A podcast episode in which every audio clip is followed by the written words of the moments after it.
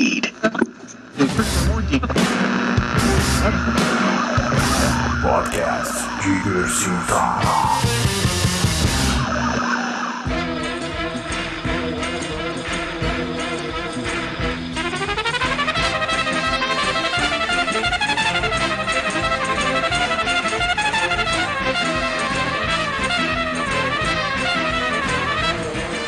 Direto do maravilhoso mundo na internet, esse é o Diverstar número 36. Eu sou Ricardo Oliveira e estou aqui com o senhor Daniel Girimum. Eu pensei em muitas coisas legais, mas esqueci todas. Obrigado. Eu também estou aqui com a dona Gi Ismael. Oi, Oi, dona Gi, tudo bem com você? tudo bem com você? E com um convidado, tudo bem comigo? E convidado especial, o senhor Rodrigo Mota. E aí, eu não sabia que era pra dizer alguma coisa engraçada.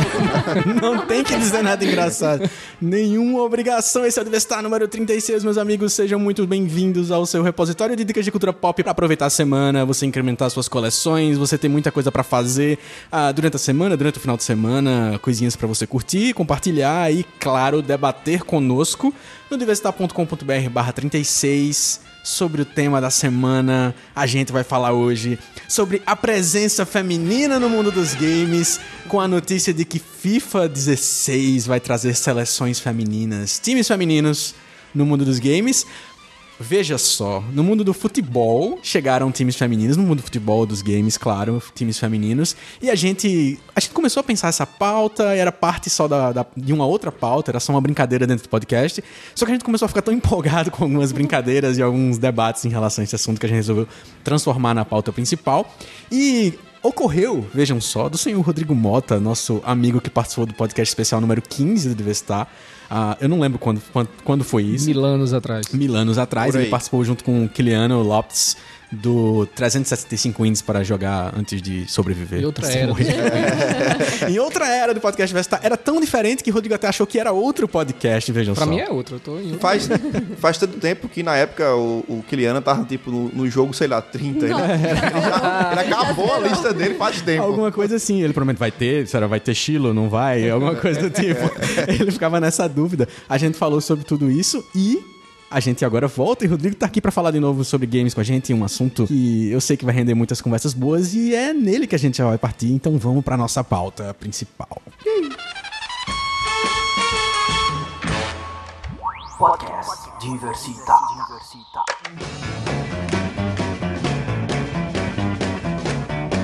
O ano é 2015 e como cada ano dessa geração tem um FIFA, já foi anunciado como vai ser o FIFA do ano que vem, que geralmente sai esse ano. FIFA é feito carro, né? Vocês já perceberam? Você compra o FIFA do ano seguinte, feito você compra o carro do ano seguinte. Ninguém Eu acho que é percebeu que é não, assim? FIFA? Não, não acho não, concordo não, porque o carro tá sempre melhor, né? Esse é um bom ponto. Esse é um bom bosta. ponto. E aí o FIFA tá apresentando alguma coisa pra ver se muda finalmente alguma coisa nesse danato desse jogo, que é sempre igual. E a mudança foi uma mudança que ah, viralizou bastante essa notícia nos últimos dias, Dona Gia Ismael, que FIFA vai ter seleções femininas. Pois é, eu pensei, caramba, acho que finalmente eu vou jogar FIFA, porque eu nunca me interessei por jogo de futebol. A última coisa que eu joguei de futebol foi L-Foot 98. Ué, e o, FIFA que eu lhe dei? Então, Então, assim, tentei, mas Não rola. mas não me apetece jogo de futebol. Tu percebeu por que, é que eu lhe dei o jogo? É, então, Tu é entendeu por que, é que eu te dei o jogo agora? Acho que é o FIFA 2014, né? 2013, eu acho que eu dei. Foi- É. Tava em promoção por, sei lá, qualquer coisa. Ricardo, deixa eu ficar com a memória que foi uma coisa boa, assim, Droga, espontânea. estraguei tudo. Agora você já não tá jogando mesmo, não tem mais É, sentido segurar isso. E aí, fiquei empolgadíssima com a ideia. E eu, carai, que legal. Pode ser que eu não goste, mas. Isso. Agora, gente, não aparecer a Marta no trailer e, tipo, a Marta foi eleita 30 milhões de vezes a melhor jogadora de futebol do mundo. E não pensar em colocar a Marta, porque. Não é nem pelo público brasileiro, pelo público mundial, Mundial. mesmo. Não colocaram pode ser que tenha alguma questão de patrocinadores aí por trás, é, esses Pô, mas sei lá, velho. Rola muita treta por É errado. É impressionante como sempre tem alguém que vai fazer uma, uma bosta, né? Vai fazer algo errado.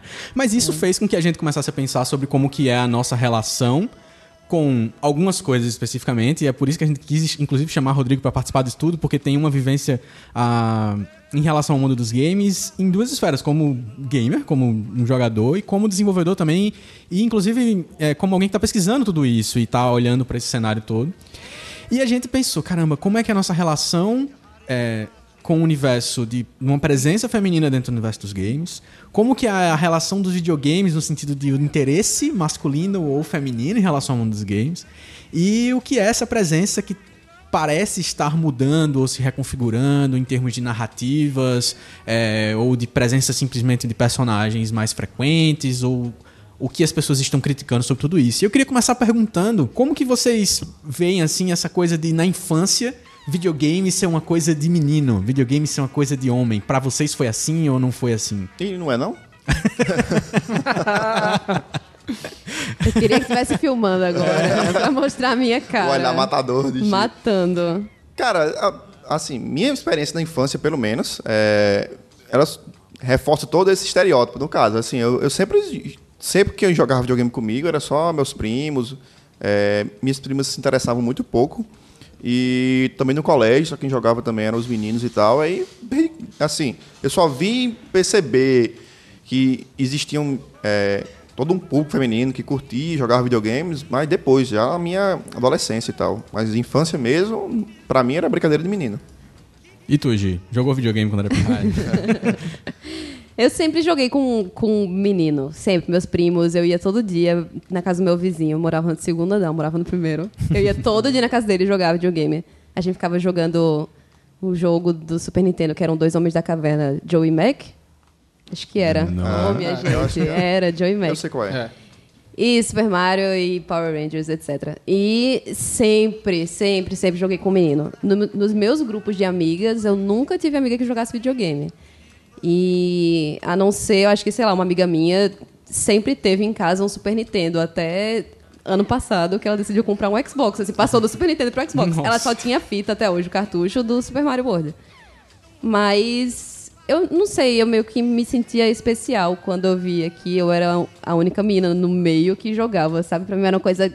Eu sou mais legal do que todo mundo, porque eu jogo videogame e, e ninguém mais joga. eu sou nerd, sou feliz. É. Sou um floco de neve. E tu. Rodrigo, jogou na infância e tinha companhias femininas ou era algo fora do normal isso? Eu tinha minha irmã, ela jogava pouco. É, pensando agora, eu noto que é, realmente ela era uma jogadora casual quando não existia o termo jogador casual, digamos assim. Então ela não existiam gostava de- games casuais, era... Exato. Então, ela não ela não se interessava por zerar um jogo, por exemplo, mas ela gostava de jogos mais curtos e tal, principalmente do Atari, porque tem seções de jogos mais curtas mesmo, mais jogos arcade, você joga uma, ganha, perdeu e sai e tal. E na minha infância mesmo, na adolescência, eu não tive muita presença feminina não, não, não- jogando não. Fui, Era coisa de menino. era coisa de menino mesmo. E aí, assim, foi, a gente foi percebendo durante o tempo, é, principalmente com a, a evolução no sentido de vendas mesmo. A quantidade de videogame no mundo foi aumentando e foi aumentando também a quantidade de jogadoras no mundo. É, então, tu na infância jogou e tinha essa coisa de se sentir especial, mas quando foi o primeiro console que você, tipo, decidiu ter, assim, foi atrás, sei lá, pediu pro pai ou coisa do tipo? Tipo, eu tenho um, um irmão muito viciado em videogame. E aí, todas as decisões de videogame da casa vinham dele. E aí, tipo, PlayStation 1, PlayStation 2 e tal, ele ainda tava em casa. Quando ele saiu de casa, eu decidi comprar o PlayStation 3 há um tempo atrás e ano, esse ano o PlayStation 4. E aí foram coisas minhas, assim, que eu fiquei super orgulhosa. Ah, meu primeiro videogame. Só tem meu usuário lá, de mais ninguém. Mas assim, antes disso, é, para falar de presença feminina, minha irmã era uma, uma gamer, mas uma gamer no sentido de puzzles, assim. Ela sempre foi louca por jogos de quebra-cabeça. Sempre, sempre, viciadíssima. Mas cara, coisas E- digitais, no console, é, certo? é. E aí, eu lembro que nós duas éramos viciadíssimas em The Sims. Ela era uma gamer, mas era uma gamer pro lado de simulador, enfim. E... Quem não foi viciado em The Sims? É, né? pois é. Eu Não seja eu, não. Neto levantou a mão ali atrás também. Nossa plateia. Nossa plateia. Dá um sinal, plateia. Dá um sinal, plateia. Ele acenou muito, gente. Ele acenou, pessoal. E aí, doutor Rodrigo, se fala na pesquisa Game Brasil 2015 que 47,1% dos jogadores brasileiros são mulheres e 52,9% são homens. Enquanto que em 2013 esse número era um pouco, uma diferença um pouco maior, 41% feminino contra 59% masculino. Ah, tu percebe essa diferença em alguma coisa no universo, por exemplo, de interesse em, em gente que quer começar a desenvolver, ou a presença feminina fazendo o curso, porque você é coordenador do curso de Jogos Digitais da Facis em Campina Grande. A gente tem uma, um- assim, a quantidade de meninas e meninos no curso é bem diferente. A gente tem, sei lá, para cada turma de 20, 25 meninos, aí tem três meninas, né? Então, a busca ainda das mulheres para ser desenvolvedoras de jogos ainda é muito pouca mesmo, assim.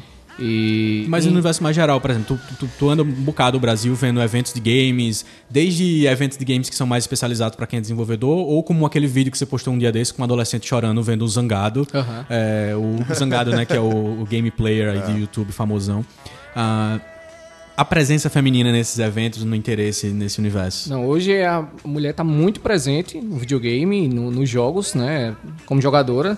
E eu acho que mais principalmente por causa da diversidade de jogos que tem hoje, né? Hoje, hoje em dia realmente, eu não estou dizendo que mulher tem um tipo específico de jogo que ela vai jogar, mas existem mais tipos de jogos hoje que chamam a atenção da, do, do público feminino. Né? Elas são características diferentes, elas jogam por outras razões. Ah, sei lá, tem, ah, eu, eu sempre noto que mulher gosta muito de jogar jogo casual, jogo que, tem- que é mais social. É, e aí nesse, nesse tem muito jogador, muita mulher jogando jogos desse tipo. Mas assim, quando eu vou em evento de games, eu vejo, eu não vejo mais uma diferença tão grande assim Como da sala de aula. como da sala de aula, principalmente na, nos adolescentes mesmo. Assim, eu vejo uma, um- uma quantidade assim, de homens e mulheres jogando a maioria dos jogos, inclusive esses jogos competitivos, LoL, Dota, esses jogos aí tem muita mulher jogando também. Assim. Interessante você lembrar isso, eu- aí eu pensei, times de esportes, eu acho que eu não, eu não tenho memória de ter visto um time de Eu, esportes eu tava num evento com uma agora, presença feminina, né? Tava num evento agora em Salvador que tinha um, um time de esporte lá e eu fiquei sabendo, por- acaso, peguei o táxi lá com a, com a menina e ela foi o melhor desempenho brasileiro num, jogo lá, que eu tô esquecido, é um shooter lá que eu é, não, me lembro o nome, é, não sei se é o Combate Arms, eu não sei, mas enfim. É um jogo lá que, que é um jogo competitivo e o melhor resultado brasileiro num mundial tinha sido dessa menina. E ela é a capitã do time e ela que manda em tudo e tal. Massa. E eu achei bem legal assim conversar com ela sobre esse, esse essa característica que ela tem assim de ser ela ti- o, o time dela era só de homens e tinha ela lá que era a Como a liderança capitã. do time. É, como a liderança do time. Massa. E foi bem legal perceber isso assim. E tinha muitas outras mulheres tanto assistindo quanto jogando também. É, só para dar uma, uma- uma micro viajada aqui agora. É, o Rodrigo falou que ele percebe mais essa, essa, essa diferença igual entre. Diferença igual é complicado, né?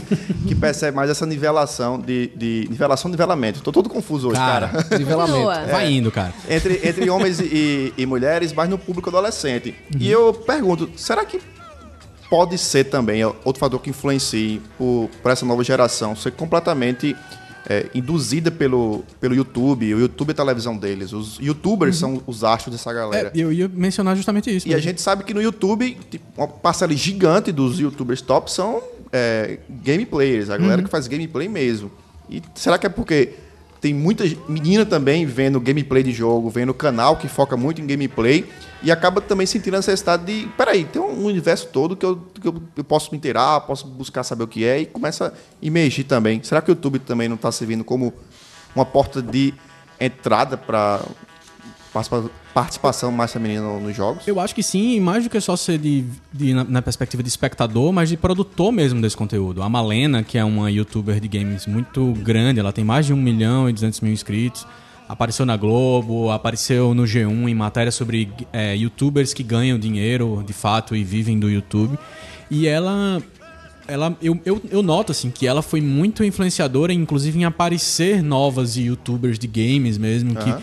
e que e que fazem o conteúdo no mesmo ritmo que todo mundo faz e que tá influenciando e gerando essa coisa da presença mesmo E, e- tem nesse universo. E tem até mulheres também fazendo trabalhos bem imersivos, como a, a Flávia Gazi, que tem aquele livro, é, Sim, Mitologia sim. dos Games, se eu não me engano, o título. É, que- Flávia Gazi, que era do Omelete, que, que é hoje pesquisadora e autora de livros, né? No, no mundo dos games. Eu não, eu Ela não- tá no Higiene Brasil agora. né? Não Ah, que legal. tava lá. E eu acho que o mais importante disso de, de YouTube, etc., é as meninas verem a representatividade. Isso é muito importante. Quando você vê que tem meninas jogando, você percebe aquilo como uma possibilidade. vou lembrar sempre da. Até falei aqui, do Neil deGrasse Tyson, Aham. Num, numa mesa sobre ciência, e aí perguntaram pra ele sobre. E aí, qual é a das mulheres da ciência? Tipo, que merda. E o bicho respondeu: Ó, eu, como homem negro, acho que também sou uma minoria, aspas. E eu sofri o que muita mulher sofre por falta de representatividade. As pessoas olhando pra mim e falando: não, você não serve pra esse universo, você tem que fazer outra coisa. E aí acho que com, como acho que não sei quanto por cento do, Bra- do Brasil já tem acesso ao YouTube, mas a galera vê representatividade e fica com vontade de desenvolver jogos, fica com vontade de jogar também, porque vê que aquilo é possível, né? Na verdade, na verdade, a gente tava falando disso. Ah, na infância eu lembrava que não tinha mulher, no- lá na faculdade não tinha mulher. Mas na verdade, na verdade, o grande razão disso não tem nada a ver com gênero, mas tem a ver com isso aí que a Giovana tá falando. É a questão da representatividade mesmo. Porque não, não existe isso. Não- a mulher não gosta de videogame porque é coisa de menino. Não, não existe. Não é coisa de menino videogame. Não é? Mas aí quando não existe essa representa- representatividade, quando as amiguinhas não gostam de jogar videogame, quando a colega da, de, de, de, de- de escola não quer fazer trabalhar com jogos e isso ainda se torna uma coisa muito é, é, que não existe a representação nenhuma, aí acaba criando essa sociedade que é a que a gente está inserida, né? Infelizmente, na verdade, essa é a razão, porque eu não consigo perceber nenhuma razão que não seja essa. Biológica. É, não, não existe. Por- Quando, quando o Ricardo até perguntou a questão de ah, você na criança, quando era criança jogava com quem? E aí é justamente isso. É, Eu era criança, jogava videogame. Eu ia pro colégio, ia conversar com o pessoal da minha sala. E aí eu encontrava três ou quatro pessoas que também gostavam de jogar videogame. Aí eu fazia, caramba, que beleza, então eu não sou sozinho nisso. Tem mais pessoas que gostam disso, é, é normal gostar disso. Mas se você se colocar no papel de uma menina, que ela começa a se interessar por videogame porque o irmão, de, o irmão dela jogando, aí chega no colégio, as amiguinhas, não, que não joga videogame, tu joga? Não, não jogo, tu joga. Não. Só quem joga são os meninos. E, especialmente em infância barra adolescência, que é tudo uma fase, você tá buscando inserção social, você automaticamente vai deixar aquilo de lado pra buscar fazer o que o seu que grupo tá fui fazendo. antissocial. Uma coisa que eu fiquei pensando em relação a isso, que tem totalmente a ver com o que a gente vai continuar falando, é que existia uma coisa que eu via que acontecia nesse momento, em que uma menina tá jogando videogame com um menino, e é um jogo em que você tem que escolher um personagem. E aí eu quero saber se com vocês era assim. A menina vai e escolhe o personagem feminino e o menino escolhe o personagem masculino. Na hora de jogar Street Fighter, a minha irmã escolhia Chun-Li, eu escolhia o Ken. E aí, na hora de jogar o Street of Rage, escolhia o personagem que tinha lá feminino, que eu não lembro o nome, porque ninguém lembra o nome de personagem de Final Fight e coisas do tipo. Como assim, não, pô? Gaio. Droga, eu esqueci que eu trouxe um desenvolvedor. Não, nada disso. o Guy do Final Fight, né? Só lembro dele, o outro eu não lembro não o nome. COD e Hagar. Droga. não pede mais, não. É, não, nunca mais eu faço essa piada. E aí, a gente via que tinha. Eu, pelo menos, via isso. Era com vocês, era assim também? Eu vou começar logo perguntando pra Giovanna se ela escolhia o personagem feminino ou Não, quando eu jogava Tekken 3, eu sempre. Nas primeiras vezes que eu ia lutar versus, eu sempre escolhia as personagens femininas. Quando esgotava a possibilidade, eu ia pros homens, mas eu meio que. Eu me sentia muito legal jogando com as mulheres. Eu nem parava pra pensar se elas estavam seminuas ou não nessa época. era uma coisa que era além disso. É porque eu acho que quando você começa, é como o Gi tá falando, depois de um tempo você, você já quer ver todos os especiais todo mundo, quer dar todos os golpes. Mas no começo, quando você tá verso, tá ainda descobrindo o jogo, você meio que escolhe um personagem com é, naquele que você se projeta. Não, caramba, eu acho o Ryu massa. Por quê? Porque eu queria ser como o Ryu. Aí você vai e escolhe Ryu. Aí a menina vai dizer, ah, eu acho quem, sei lá, sei lá, Chun-Li. Chun-Li. Massa, porque eu queria ser como Chun-Li. É, é muito difícil, logo de cara, uma, principalmente uma criança, olhar e dizer, ah, não, eu, eu, eu queria ser como a Chun-Li.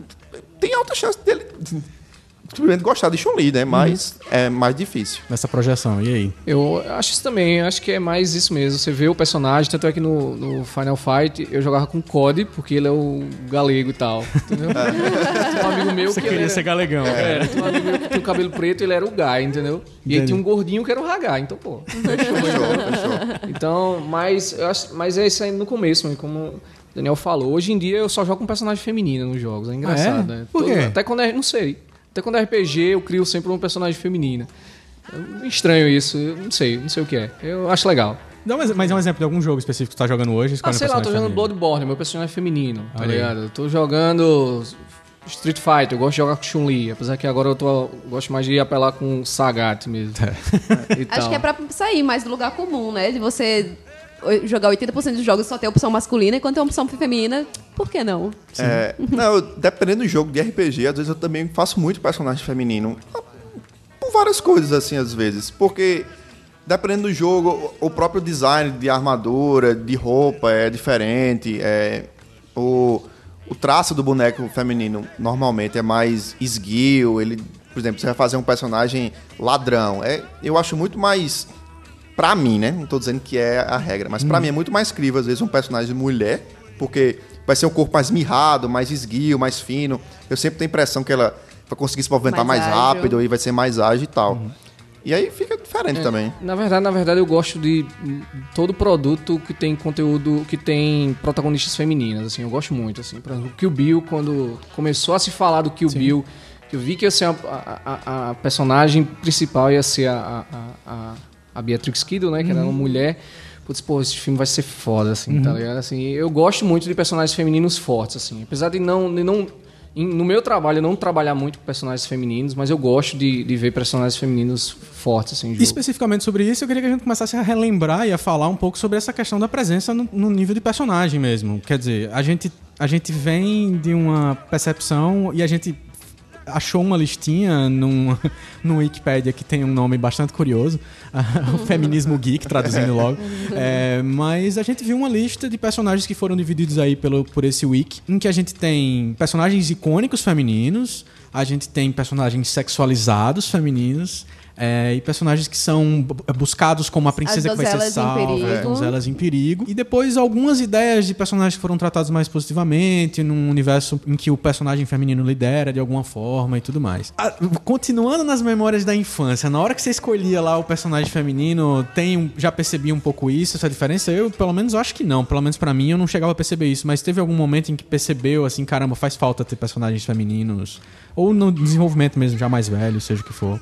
Demorei muito pra parar pra pensar nisso, assim. Acho que, não sei, velho. Meu desenvolvimento de pensamento crítico demorou um bocado Mas pra tu, isso. tu chegou a jogar Tomb Raider na fase Tomb Raider Sim, anos sim, 90 joguei, ainda? tudo anos poligonal. 2000? E eu não parava pra pensar, eu só pensava como era legal jogar com a mulher, mas eu não parava pra pensar que tinha uma manha pra jogar com ela pelada, porque essa era, esse era o propósito do jogo, sabe? Ver as tetinhas poligonares da, da Lara Croft. Mas hoje, olhando pra trás, e aí? Aí eu paro pra repensar tudo que aconteceu em todos os jogos que eu jogava.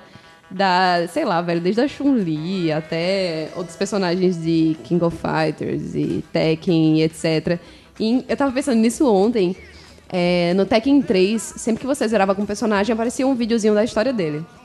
E aí, todas as personagens femininas, praticamente, era alguma disputa entre as mulheres. Era- tinha muito isso de é, intriga feminina, sabe? Tinha a Nina e a. Enfim, a irmã dela. E. E era aquela coisa de colocar na história do game, ah, é coisa de menina. É, briga de justo, mulher, isso é coisa E- de mulher. E, tipo, quando a Silvinho. mulher é forte, ela é bitch, sabe? Ela é, tipo, um- uma mandona da vida. Não, não pode ser um cara ser forte e etc. Ok, legal. Mas pra uma mulher ser isso, tinha que ter alguma razão, assim. Ah, porque ela me traiu, porque alguém pegou o meu namorado e etc. Questões emocionais. E, sei lá, eu vejo... Há uns meses atrás, teve de graça na PSN o Dragon's Crown, eu acho, o nome do jogo.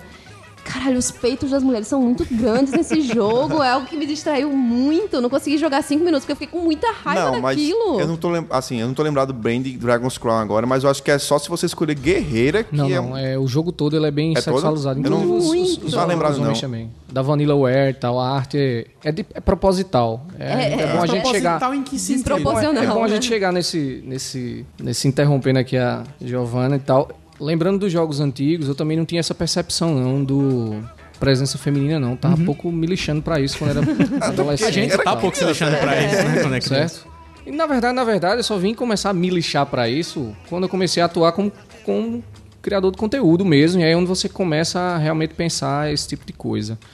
É, Eu acho que a mulher ela tem bem pouca representatividade nos games, assim, como personagens. Não é que tenha pouco, assim, mas é que se você colocar quantidade de protagonistas homens e quantidade de protagonistas femininas, você vai ver que existe a relação é muito dispare, né? Então é bem bem Bem complicado isso. Mas E- você tava falando sobre o Dragon's Crawl. Exato, o Dragon's Tem uma Crawl, intenção então. específica em relação a isso? Então, é o seguinte, é porque o Dragon's Crawls é o mesmo, o mesmo caso do, do- da baioneta. A gente tem, na verdade, o, o discurso que existe é, é o seguinte, em torno de, de pelo menos no- no- na comunidade de desenvolvimento de games, né?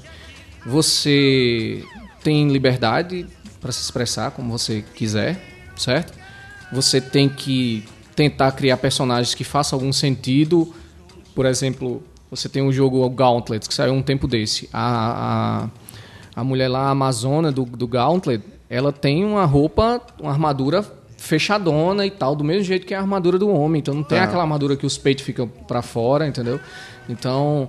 É a mesma coisa, né? Porque é só- a diferença é que o personagem é feminino e o outro é masculino. Mas a armadura, por que tem que ser diferente da mulher, entendeu? A impressão que dá é que quando coloca a personagem feminina do lado da- da- do, do masculino, parece que ela não precisa dessa armadura também, por- ela tá na mesma situação que ele. Entendeu? Então você tem esse tipo de, de, de, de situação que, teoricamente, deveria ser a mais, mais correta. Agora, eh, eu acho que, eh, por uma questão de expressão, você pode, você deveria poder criar um personagem como você quiser, né? Uma estética como você quiser. E aí o discurso que cai em cima disso é justamente da, da repetição daquilo, assim, você... Não é que você não é, que, não é que é errado a baioneta ser daquele jeito ou os personagens do, do Dragon Scroll serem daquele jeito, mas é porque quando você faz isso, você continua fortalecendo esse mesmo Um status estereótipo. quo, estereótipo e tal. Então você acaba. É uma decisão de, de quem cria conteúdo de. Ah, não, eu queria tanto. Ah, eu desenho tão, tão bem mulheres e homens fortes e exagerados, como é o caso do Dragon Scroll, porque é bonito, não é bonito? O desenho é.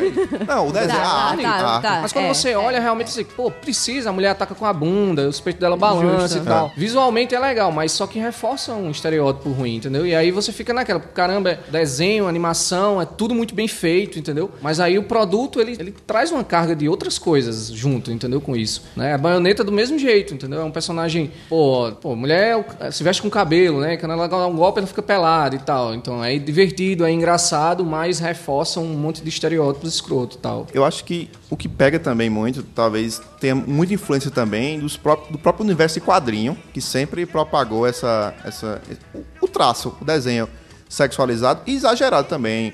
É, obviamente que o da mulher é bem mais sexualizado do que o traço masculino, mas o traço masculino no quadrinho também é. Na verdade, na verdade, os dois são muito exagerados, todos. É porque, como a gente vive numa sociedade machista, Exatamente, então o da é. mulher fica parecendo sempre que é, né, que é... É, tanto aquele- que quando você olha pra um traço masculino, tem hora que o bíceps não faz o menor sentido, Claro, né? não faz também. Eles são, também são exagerados, mas... Mas é como se fosse o sentido do corpo masculino, assim, todo definido e tal, fosse pro cara olhar e falar massa, forte. E pra É. mulher falar. Gostosa. Pegaria. É, pegaria. É, não, assim, todos os dois são bem no quadrinho, partindo pro quadrinho agora, né?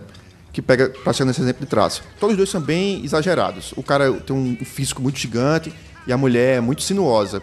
Mas, obviamente, o foco daquele público é sempre o o público masculino, porque você bota um modelo de cara exagerado, mas um modelo pro cara querer ser, e bota um modelo de mulher exagerado, mas pro modelo do cara querer ter.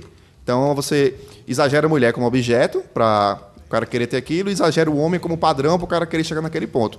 E essa toda estética influencia a gente muito, que eu mesmo gosto de desenhar, e eu fiz até um tempo curso de quadrinho, e até quando você vai desenhar, você mesmo quando está desenhando, se você desenhar um personagem bem proporcional, você mesmo acha, acha esquisito. Faz caramba, dá para deixar ele mais massa. E aí você dá uma exagerada aqui, outra ali, você começa a achar aquilo mais massa, mas vem tanta bagagem Exatamente. por trás aí que você não tá nem lembrando, que aí culmina nisso. E eu acho que acaba influenciando, como o Rodrigo falou, em jogos como o Dragon's Crown, o Bayonetta, que o cara que cria tem também aquele prazer do artista, né? O cara que tá desenhando e faz, caramba, velho, tá legal, mas olha como eu consigo deixar esse desenho mais massa. E fica mais massa, mais sinuoso, mais bonito e tal. Não é que sensualidade não deveria existir, Aham, nem claro. nada, mas é justamente o que o Rodrigo falou, de constantemente os exemplos que a gente tem disso, de mulher em game, vai ser sempre, quase sempre, mulher seminua, ou extremamente sexualizada, ou enfim. Você joga God of War, tem lá o, o Kratos seminu, Ah. ok, mas ele é a figura forte daquilo. E você tem as cenas lá de orgia e uma coisa bem Game of Thrones, assim, vários peitinhos, aquilo é o objeto, é o sujeito e o objeto.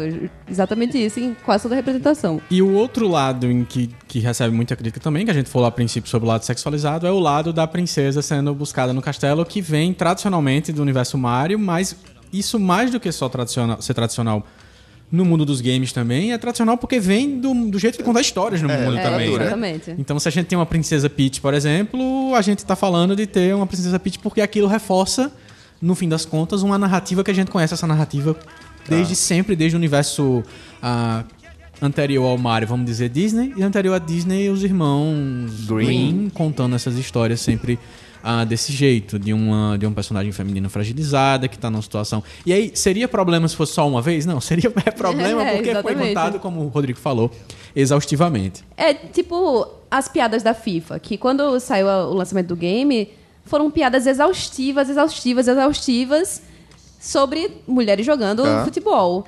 E seria engraçado se não fosse uma coisa constante que a gente escuta o tempo todo, de falarem, ah, sei lá, tipo, não sabia que, tinha, que podia ter campo de futebol na cozinha, ou etc. Associar a mulher sempre a deveres domésticos, portanto, se ia, se ia ter durante o campeonato a fase de TPM das mulheres, se etc e tal. E seria engraçado, massa, se não fosse o tipo de comentário constante que a gente escuta desde não sei quanto tempo atrás. assim. Mostrando que muito mais do que uma coisa pontual é uma coisa é, impregnada, esse preconceito impregnado. E aqui um recado, um, um desabafo de um gamer solteiro. Meu amigo, vocês, por favor, não afaste as mulheres dos, dos games. Vocês estão perdendo a oportunidade, galera. Ô, galera, por favor, né? I'm a long time woman.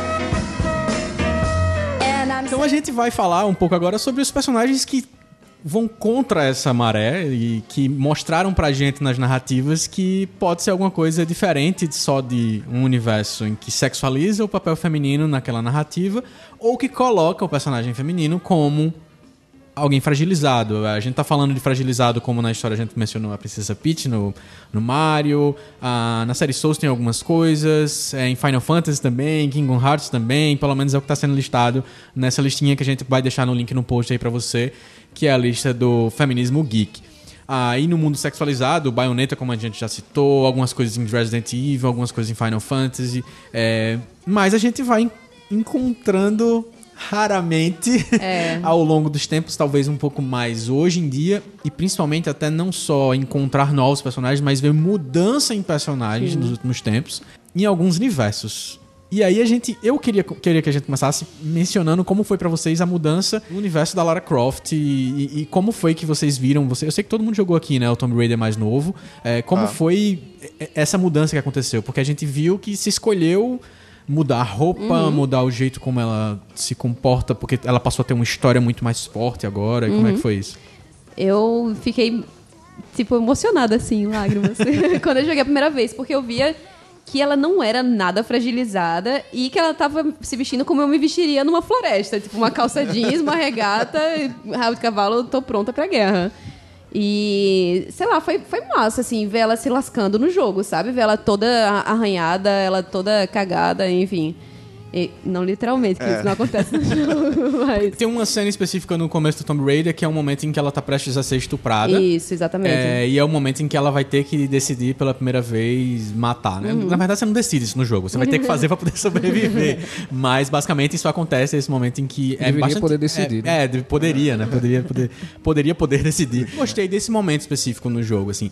Porque ele realmente me forçou a fazer uma coisa que eu não escolheria fazer. E eu falo de Heavy Rain Ah, porque crer. a gente tava falando antes de, de começar a gravar sobre é, situações em que você tem um jogo em que você vai poder escolher decisões específicas que alteram a história. Tava falando sobre The Witcher. E o Rodrigo comentou que escolheu ser bonzinho em The Witcher e malzinho em Heavy Rain. Rain. E eu escolhi ser bonzinho em Heavy Rain. Eu não Eu escolhi não fazer consigo nada. ser malzinha, mazinha Não, em mas um jogo, velho. Ricardo, a gente sabe que você é bonzinho sempre. Não, cara, não. Você ficou. Eu jogo GTA e muito. Mas você me disse que ficou sentindo mal jogando Beyond porque tinha que fazer coisa mal. É. Então, você é muito Mas é bonzinho. porque, pra mim, reforça um outro né, discurso Beyond. em Beyond. É outra coisa. Mas bem lembrado, Beyond, é um Beyond, jogo é. que tem um personagem feminino. Muito bom, aliás. E que não é um personagem superficial, que e não é, é protagonista do jogo, Não, que tem muita ultimamente força. a, gente, né? a gente consegue pensar em, em vários, assim, puxando super rápido na memória. Beyond, Last of Us, Ela e Amor Eterno.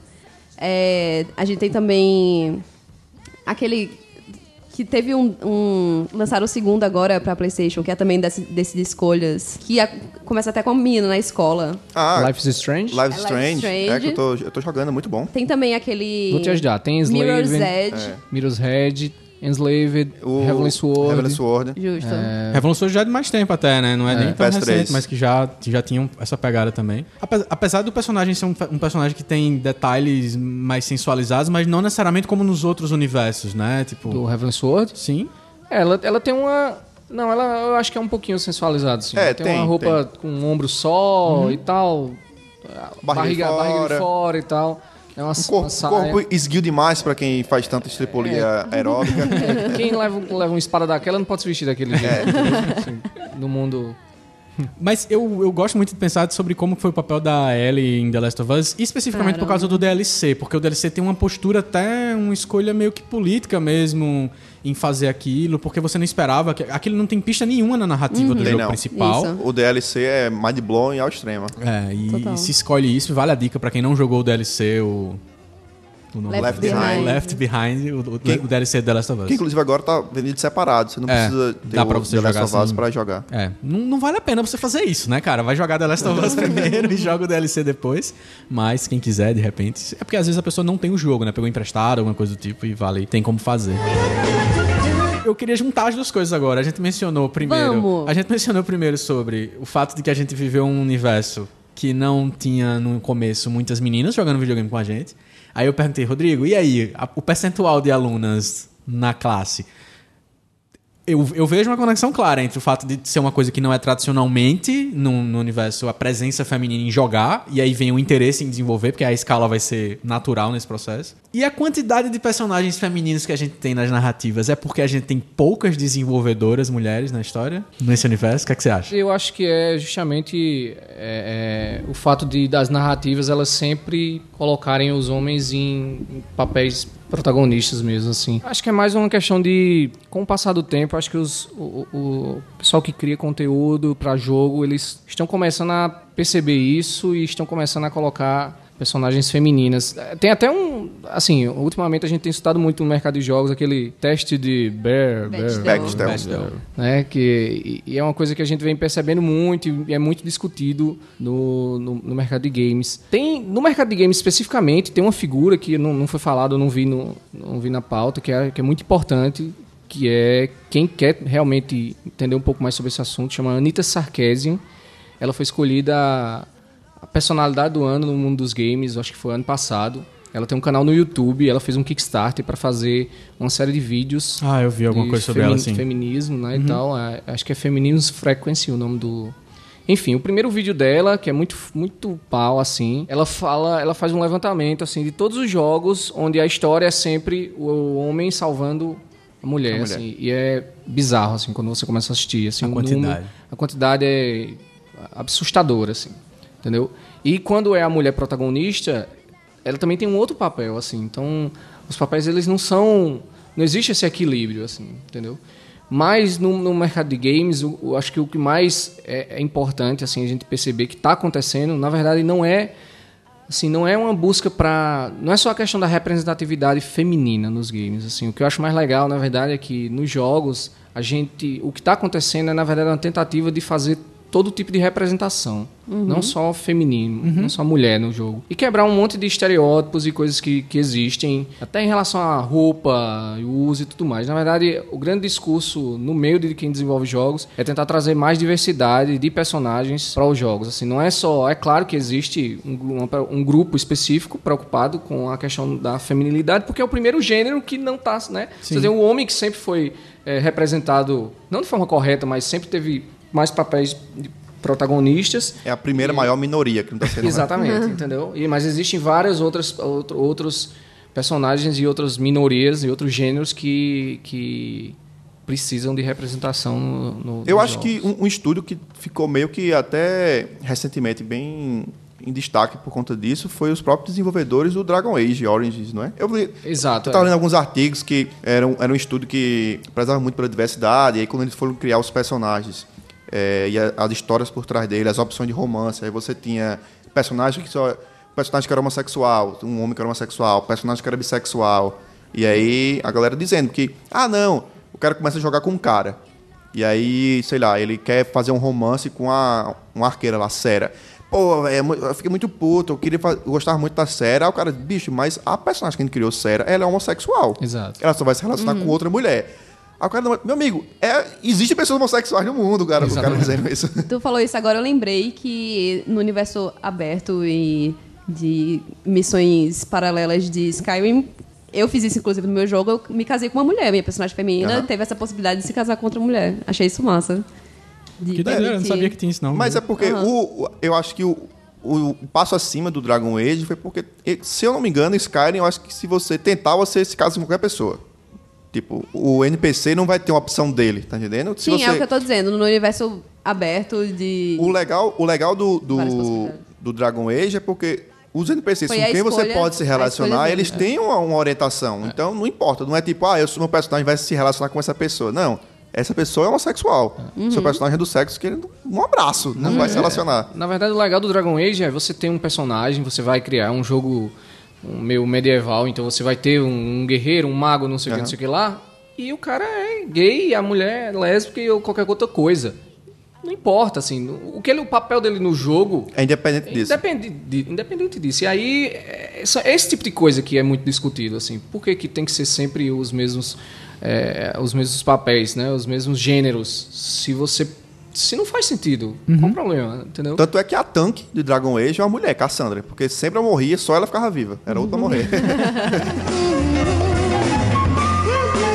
Mas eu acho interessante isso, que aí começa a ter outras possibilidades. E aí, por exemplo, uma possibilidade que vai ser muito. Eu não sei se isso já aconteceu, talvez vocês me ajudem a, a pensar sobre isso, mas o momento em que um personagem feminino for sexualizado numa. no sentido de numa narrativa.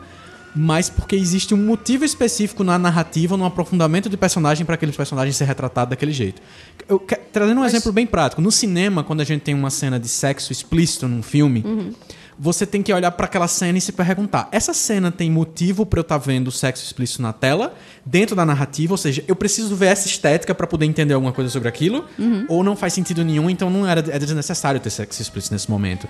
Vai ter um momento em que a gente vai ver, por exemplo, um personagem, como vocês estavam falando, homossexual, em que existe um aprofundamento daquilo na narrativa e a, a narrativa muda porque ele é homossexual, porque agora vocês falaram, tipo, não faz diferença se ele for homossexual ou se ele for homem ou se ele for mulher ou se for um homem homossexual, enfim, como vocês entenderam. Não faz diferença porque o jogo tá escolhendo mostrar que existe igualdade nisso. Mas e na hora em que ele for aprofundar e quiser usar isso como um recurso narrativo? Ela vai ter que saber fazer. Vai ter que saber fazer bem. Eu acho, na verdade, é justamente essa questão que a gente tava falando da, da o de reforçar estereótipos. Assim. E isso é o grande problema. Por exemplo, é, no cinema você tem vários momentos onde você o sexo explícito faz sentido, onde um, onde, sei lá, tomara que as pessoas entendam, não me critiquem que- por isso, mas por exemplo, sei lá, um estupro faz sentido na narrativa lá do filme. Como irreversível. É, Exato, falar, é entendeu? irreversível. Mas aí entra naquela grande questão, pô. É legal estar mostrando isso e assim, Reforçando. reforçando mais uma vez. Alguém maluco pode se excitar e pode, não sei, milhões de coisas que podem acontecer por isso. No, jo no jogo, como o jogo tem interação, existe muito esse discurso, assim, porque o jogador é ele que está fazendo aquilo ali. Então aí a gente entra num outro campo de discussão, que é, que é por isso que nos jogos sempre esse, esse tipo de coisa causa muito mais polêmica nos filmes. O filme, como é uma coisa estática, você, você não se sente é, Aquilo. aquilo, entendeu? Enquanto que no jogo é muito complicado. Imagina você, imagina você fazer uma, um jogo onde por alguma razão louca faz sentido estuprar uma mulher, entendeu? Isso não, não, não tem como isso ser bem aceito hoje no contexto que a gente tem hoje. Entendeu? De, de videogames. É melhor não fazer um negócio desse, entendeu? Por, por N motivos. Por- prime- primeiro porque ainda existe essa discussão desde o GTA de que é a gente que está fazendo aquilo ali, eu mato gente, sou eu que estou fazendo, o que é que isso me influencia em mim.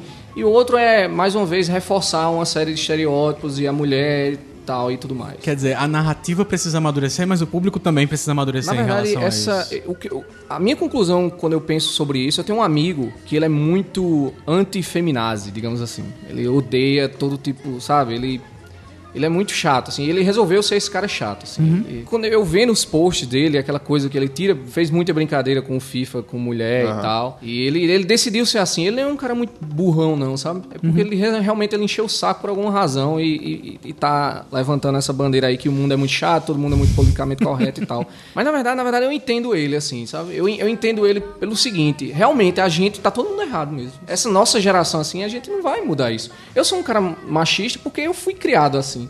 É muito difícil você sair de você você olhar as coisas por fora, assim. Tem muita coisa que tá in- intrínseca, assim, dentro de você. É muito difícil isso acontecer. E se você olhar, todo mundo é assim um pouquinho, entendeu? Então, assim, a gente tá discutindo essas coisas aqui, na verdade, a gente tá discutindo um monte de coisa que é errado, mas a gente, a gente precisa discutir isso. Se a gente precisa discutir uma coisa que a gente sabe que é errado, é porque essa sociedade tá toda errada. Tem que zerar tudo, assim, dar um resetar tudo e aí as coisas vão poder acontecer de outra forma, assim. Pelo menos a, a visão que eu tenho hoje, assim, é muito difícil, assim. É, a gente tá, eu tô, a gente tá sempre trabalhando em algo que vai sempre gerar algum tipo de ruído, sempre vai, assim, porque porque não tem um a- ninguém chegou a um consenso sobre as coisas, assim. Vai ter sempre um cara que tem uma opinião, uma mulher que é mais exaltada em relacionada ao, às questões de feminismo e tudo mais. Então, assim, existe esse ruído sempre, assim. Então, na verdade, tá tudo errado, assim. Apaga o save e começa de novo. Mas, mas assim, eu acho que se fosse há 20 anos atrás, a gente poderia ter um debate desse e mostrar tantos exemplos de tanta coisa que mudou nos últimos anos. Eu acho que, ok, minha fé quando eu vi a história do FIFA ter um time de futebol feminino foi restaurada na humanidade tipo 20%. Aí quando eu vi os comentários do YouTube diminuiu tipo 15%, mas ainda subiu 5% ali, um sabe? saldo positivo. Na é, média. tem um saldo positivo. Então acho que são, são coisas que valem a pena, porque por menor que seja o passo que a gente tá dando, alguém tá tentando fazer diferente. Não, com certeza vale a pena, né? Então, tipo, em 20 anos morreu um monte de idiota, entendeu? E a sociedade. é isso que eu tô falando, é sobre isso que eu tô falando, entendeu? Quando eu tava na faculdade, eu lembro como se fosse hoje, assim, eu tava na faculdade e o meu professor pediu pra fazer o quê? Eu- não, eu ia fazer um projeto e eu queria fazer uma coisa relacionada a videogame. Né? E o cara fez: videogame? Você vai fazer uma coisa relacionada a videogame? Coisa pra criança? Aí, na faculdade, eu já tava casado, já tinha filho. entendeu? E jogava videogame. Por quê? Porque eu cresci, já, a gente, todo mundo, nós somos todos adultos, todos crescemos jogando videogame, a gente sabe que videogame não é uma coisa de criança, entendeu? Talvez para os nossos pais tivesse sido uma coisa de criança, porque realmente, naquela época. Mas a gente que cresceu, joga, a gente vê esse mercado como é hoje. Então, esse meu professor, ele vai morrer um dia e essa opinião não vai fazer sentido mais. Então é assim, eu acho mais ou menos é, é isso que você está dizendo. Claro que vale, não estou dizendo que não vale a pena. Vale É. a pena, claro. Mas a coisa muda. Mas existe um processo geracional. É, exato. é fato. É muito é, é- é inevitável Esse- isso. exatamente. Esse, Mas- pro- esse processo é chato. assim, É, e, eu- e independente do processo geracional, a gente vai fazer um exercício aqui agora que vai ser deixar registrado para futuras gerações que um dia vasculharem podcasts paraibanos, eles vão achar um podcast sobre presença feminina nos games, em que foram citadas 10 sugestões de jogos que também poderiam ser com um toque feminino.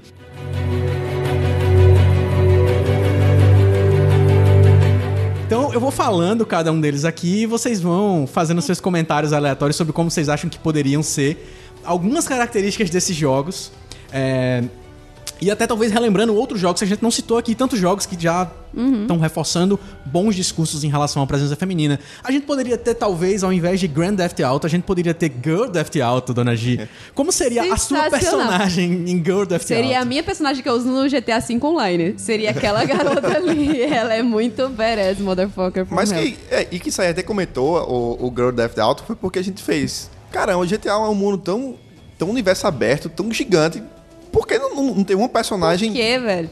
Dava pra ter. Quando eu comecei a jogar o GTA V, eu vi que tinha quatro quadradinhos ali pra escolher personagens. Apareceu um, apareceu o outro, apareceu o terceiro. O Trevor, o Aham. Michael e o Franklin. Ficou aquele espacinho ali. Até o último momento do jogo eu tinha uma esperança Ponta que entrar uma mulher ali, velho. É. Pra fazer aquele jogo ficar bem completo, assim, e, e muito legal. Mas por que não, velho? Vocês acham que não existe mulher ruim nesse mundo? Porque existe mulher ruim nesse mundo. existe nega ruim pra caralho. Tipo, o povo mata, rouba, tudo que você imaginar. Fortalecer um estereótipo aqui. Mulher quando é ruim, é ruim. Porque assim, a gente entende que às vezes algumas, algumas narrativas o cara opta por botar um cara, porque aí, beleza, você pode. Existem narrativas que funcionam melhor com um personagem masculino, blá blá blá, blá blá, etc e tal. A gente entende isso. Mas no GTA tinha tudo.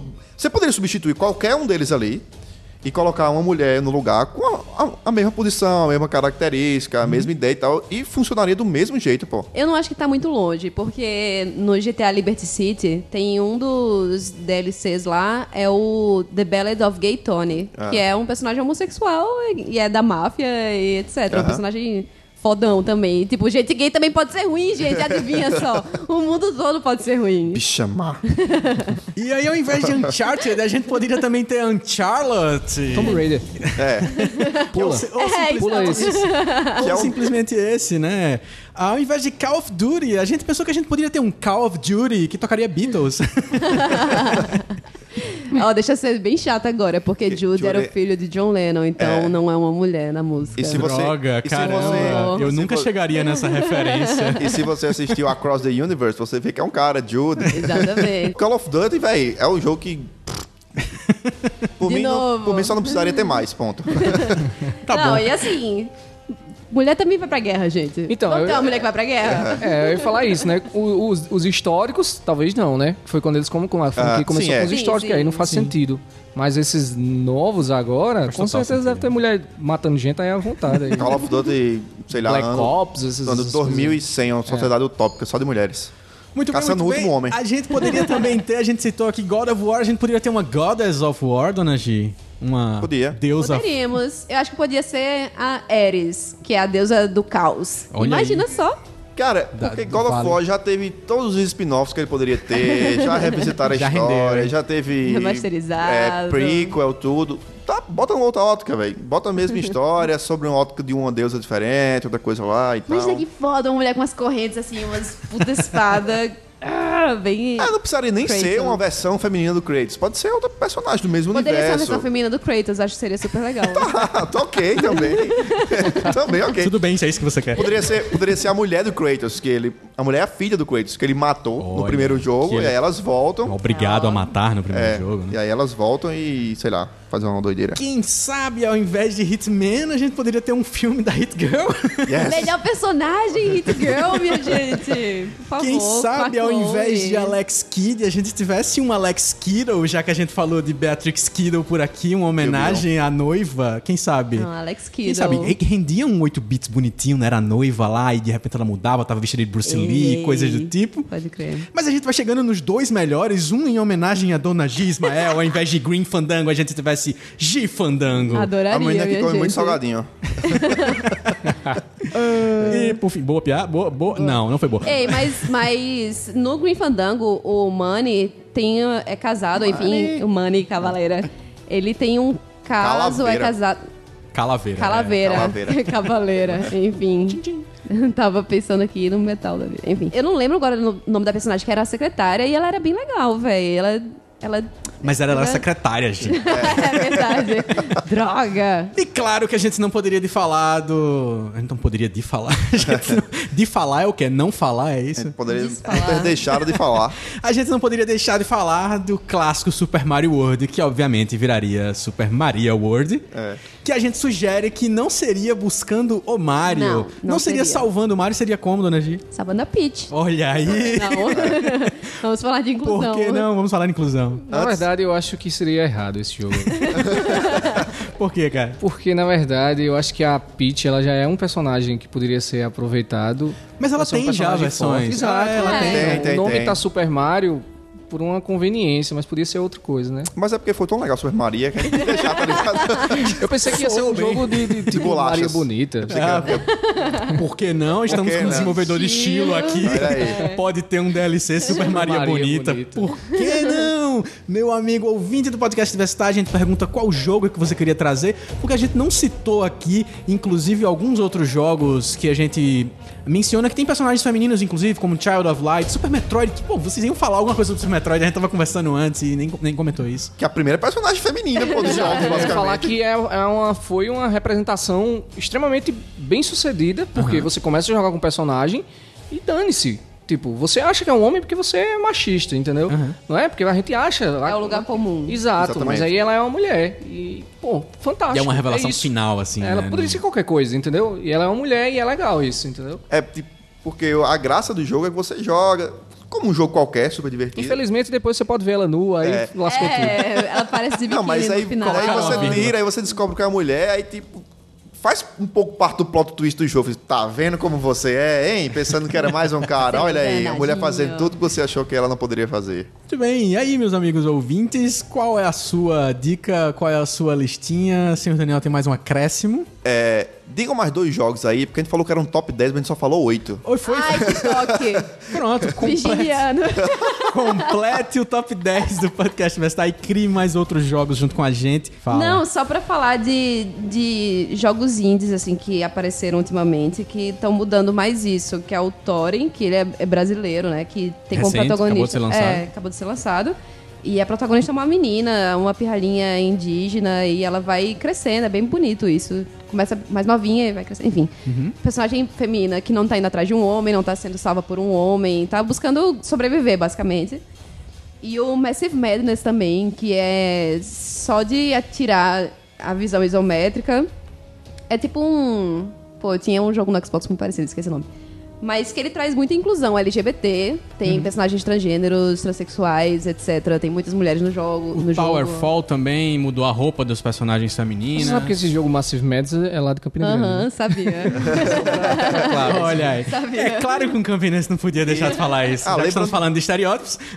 A, a questão do, do é bem legal, porque a Amora, ela, que é a artista do, brasileira, né, que faz a arte do jogo, ela, quando você percebe assim, ela também passou por isso, ela até fala, né, que passou por esse momento assim de perceber essas questões de gênero, que ela, mesmo sendo mulher, ela reforçava várias ideias de homem com armadura, mulher meio seminua e tal.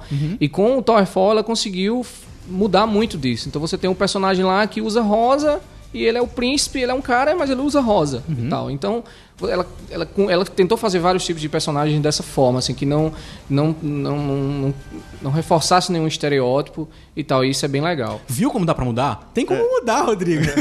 Só pra falar assim para as nossas queridas ouvintes, gente, vou citar três nomes aqui pra vocês que além da Amora, que vocês vão ver que por favor, se vocês gostam, deem a chance a isso e vão representar a gente, já que eu decidi fazer jor- jornalismo. Sou menos uma nesses pequenos 10% aqui no Brasil de mulheres que fazem jogos. Mas a gente tem a Belinda Van Cycle, que ela tem uma associação de chamada Women in Games International. Ela trabalhou na Activision, na Blizzard e outros vários jogos que fazem AAA. Ela trabalhou no Tony Hawk Pro Skater 2. Tem a Carrie Shaw, Carol Shaw, que ela foi a primeira desenvolvedora de games. Ela fez o Tic Tac Toe 3D para o Atari. E aí, além da Amora, né, que é da Mini Boss, tem também a Kelly Santiago, que fez Guitar Hero, Journey, aquela coisa belíssima, que a gente não citou, mas também é uma garotinha, né? A personagem principal. Não lembro. É, tem, tem sexo com o personagem de Jordan? Eu não lembro, não. Eu só lembro que tem um Eu- vestidinho. É, não dá pra, não dá Acho pra, não dá pra saber, não dá não. pra perceber, Saber, né? não. Ah, então eu fui bem est- estereotipal agora. tem, tem vestido a mulher. Mas. Mas isso é legal, né? Porque você Associei. Associou, Associou. identificou. É. Sei lá. Liga pra ela, cara. É, e pergunta. E aí, não, é isso. Tipo, gente, se você quer, vai em frente esquece tudo que todo mundo fala que é coisa de menino. Você sabe que não é, não existe mais isso. e, enfim. Teve um jogo feliz. que eu até dei como dica da semana aqui também, que também tem- que é indie. E tem uma pro- protagonista feminina que é o Never Alone, que é sim, muito bom. Sim, Never Alone. Sim. Puzzle que tem um documentário belíssimo. Sim, sim, sim, sim, sim, meus amigos. Vocês ouviram mais jogos agora e a gente, claro que não se lembrou, de- não lembrou de todos, não tem na memória todos por aqui. Até onde a gente conseguiu achar foram alguns desses jogos e você pode interagir, comentar em diversitar.com.br barra 36, deixar seu, sua dica de outros jogos que poderiam ter outros nomes e uma presença feminina mais forte em jogos que já são famosos, ou outros jogos que a gente não lembrou por aqui agora, porque a gente sabe que tem muita coisa, inclusive no mundo dos aplicativos de smartphones e tablets, que tem muita coisa que a gente não tem como saber. E claro que a gente vai agora para nossas dicas da semana.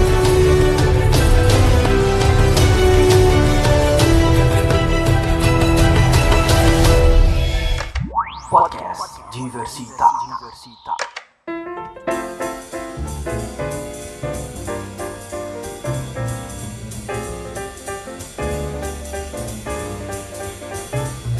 Senhor Daniel, o que, que você tem para indicar para os ouvintes nessa dica da semana de hoje? Minha dica da semana foi um Kickstarter que deu certo. Eu tinha acompanhado há muito tempo. E agora ele lançou um filme. O Kickstarter é para produzir um filme chamado Kung Fury. Kung Fury! Uma homenagem aí aos anos 80. todo o conjunto de, de estereótipos dos anos 80 você vai encontrar condensado nesse filme curtinho de acho que 30 minutos. Tem lá o vídeo inteiro no YouTube, a galera já, já legendou em português brasileiro. Ah, já saiu essa legenda? é ligeiro. E vai- recomendo muito ver, é super divertido e muito bom. Muito bom. Kung Fury, que inclusive tem um jogo também. Tem, eu nem Sabia? Pois não. é, olha eu, um desinformado Pô, aí. eu ia dar a minha dica, o jogo do Kung Fury. Vai Mas no embalo, pode dar, então. aproveita. Vai no embalo, eu só fiz falar antes. Jogue então. o jogo do Kung Fury. que o, do- o vídeo, o filme, ele é gratuito e o jogo é onde eu acho que os caras estão ganhando Lucrando, né? Ah, não, eles ganharam dinheiro com o Kickstarter também, né? É verdade. O dinheiro do Kickstarter pra fazer, o fazer a parada, Isso né? é o que você está dizendo. Preciso dizer isso. É, mas e, e o, no jogo, se eu não tô enganado, ele tem promoção no Steam. Ele tava por 5 Tá. reais ou 5 dólares, Exato, alguma coisa que é assim. menos que isso, é, é. promoção e tal. Dona Gismael, qual a sua dica da semana? Há pouco tempo eu indiquei um canal culinário, aquele das coisas nerds. Como é o nome dele? Do canal? Miolos fritos. Miolos, Miolos fritos. fritos. E eu vou indicar hoje outro canal de culinária, só que é com o João Gordo. Olha no só. final do ano passado ele lançou esse canal chamado Panelaço. Genial. Muito bom. E aí ele, o João Gordo, ele é Peraí, se o nome do canal for panelaço e a primeira receita for coxinha, ele é mais genial ainda. Então, eu não sei se é, mas é, ele é vegano há muitos anos. Provavelmente não foi. Se foi coxinha, não foi coxinha de galinha. E João Gordo é vegano. É, É, então. João Gordo é Quebrando estereótipos Sim. ao Ao extremo. extremo. E aí ele convida convidados carnívoros ou não, enfim, pra fazer alguma coisa isso. vegana. E aí, Convidados carnívoros. É, carnívoros. e aí, por exemplo, pegando aqui da lista, o bicho teve há pouco tempo o Andreas Kisser Foi. como convidado e ele é bem. "Ah, passa isso aí, porra! E passa as coisas assim pra ele, bem. Não, bem João isso não é Gordo. bem assim, não. Não, mas tem uns, tem uns episódios, tem uns episódios Ah, é? que Ah, são João bem Gordo, tá, assim. tá, tá, É, tá. Do João Gordo. Ah, sim, eu é. pensei que você tava falando do Andreas Kisser. Andreas Kisser é ok, ela é... não, não. É, e aí, sei lá, o Andreas Kisser, os grafiteiros Os Gêmeos e etc. E é um canal muito legal, Panelaço. Cara, tem um negócio específico sobre dar essa dica que é interessante. A, com o fim da MTV, com as transições, a galera que saiu da MTV, João Gordo foi pra Record, é, a Ma- é, Marina Persson foi pra TV Cultura, começou a ter depois de um tempo, principalmente com mais ou menos na época em que a MTV acabou, em que essa galera da MTV, produtores, diretores, apresentadores, se juntaram e começaram a fazer seus canais no YouTube. Marimun acabou de lançar canal no YouTube, já tá Foi. com uns 80, 90 mil inscritos, que é, acho que é Siga Marimun. Marina Persson tem um canal no YouTube de culinária vegetariana, inclusive, também, que chama adoro Marina Pessoa. um nome muito melhor, inclusive, do que o panelaço, que é Marinando. Marinando. E aí ela faz o, ela faz o dicas, enfim, de culinária vegetariana. Uma Ela galera fez uma receita com Fernanda Takai recentemente e tal. A galera que montou a Amada. Foca também. A Amada Foca, tem uma menina que montou um canal também de culinária, que é o. que ela, ela não fala no canal. Que ela era uma das produtoras da MTV, é, chama Torrada Torrada também, que é um canal de, de dicas gastronômicas. Enfim, a galera da MTV descobriu que o lugar onde poderiam fazer conteúdo como o da MTV das antigas é YouTube, que tem espaço e que tem público querendo isso. Isso é. E eles podem fazer o é que bem querem, legal. né? Não É. ficar Exato, concorrendo com a exato. audiência de mães jovens. Exatamente. Ó, então a minha dica, é, além do Kung Fury, que é violência divertidíssima, ah, eu vou dar um filme de uma violência que não é divertidíssima. É, quem assistiu Drive, do Nicholas Winding Refn, ah, ele tem alguns outros filmes antes de Drive que, que são legais também. Um deles está na Netflix que chama Bronson, que é pra quem viu o Tom Hardy no Mad Max e curtiu a atuação do Tom Hardy, que tá dividido aí, tem gente que acha legal e tem gente que não acha. O Bronson é um filme que conta a história de um, de um prisioneiro é, inglês que o cara fez um assalto, tipo, num correio e deu errado esse assalto. Só que ele é ultra violento. O cara é surtado, uma parada meio esquizofrênica mesmo, assim, de, de violência. E ele, só que ele é forte também. Ele não é violento só, tipo, eu sou violento. Ele é. Ele, é, ele bate pode e machuca. violento. É, ele bate e machuca. Confesso que você me deixou frustrado. Porque por, esse título, eu achei que ia ser um filme com um concentrado Charles Bronson, É, pô. só que. Aí também, o na hora veio na minha. Eu tava imaginando, pô. Aí é que vem o detalhe. O nome do personagem não é Charles Bronson, mas ele se apelida de Charlie Bronson. Charlie, não Charles Bronson. Charlie Bronson, porque, tipo, ele é o porradeiro, ele é Ah, o cara tá. que bate em todo mundo. O nome do personagem é Michael Peterson, eu acho uma coisa assim. E aí no jogo ele é preso e ele na jogo, no prisão. filme? No filme. no filme ele é preso e aí ele começa a bater em todo mundo na prisão e ele bate em todo mundo porque ele vai mudando de prisão e ele quer, ele quer voltar pra primeira prisão onde pra ele era um hotel, que era tipo o lugar onde ele era bem tratado, não sei o que e tudo mais. Então ele vai, aí vai, enfim, vai evoluindo. É um filme, é um filme, não é um filme super, enfim, ó, um ótimo filme, mas é um filme que vale a pena É pela do cara do estética. Drive. E é do diretor do Drive com o Tom Hardy fazendo esse personagem Ah, principal. O Tom Hardy, tempos atrás. Você né? sabia que o Drive é, foi um- o, o filme que inspirou o Hotline Miami, né? Sei, sei. É sensacional. Inclusive, lá tem os agradecimentos no final do Exato, jogo. até- Muito é- legal é- isso. Foi massa jogar e sentir a estética Demais, de Drive não, é. pensada de outro jeito, velho, em Exato, Hotline muito Miami. legal. E é isso, meus amigos. Vamos para nossos melhores links do mundo.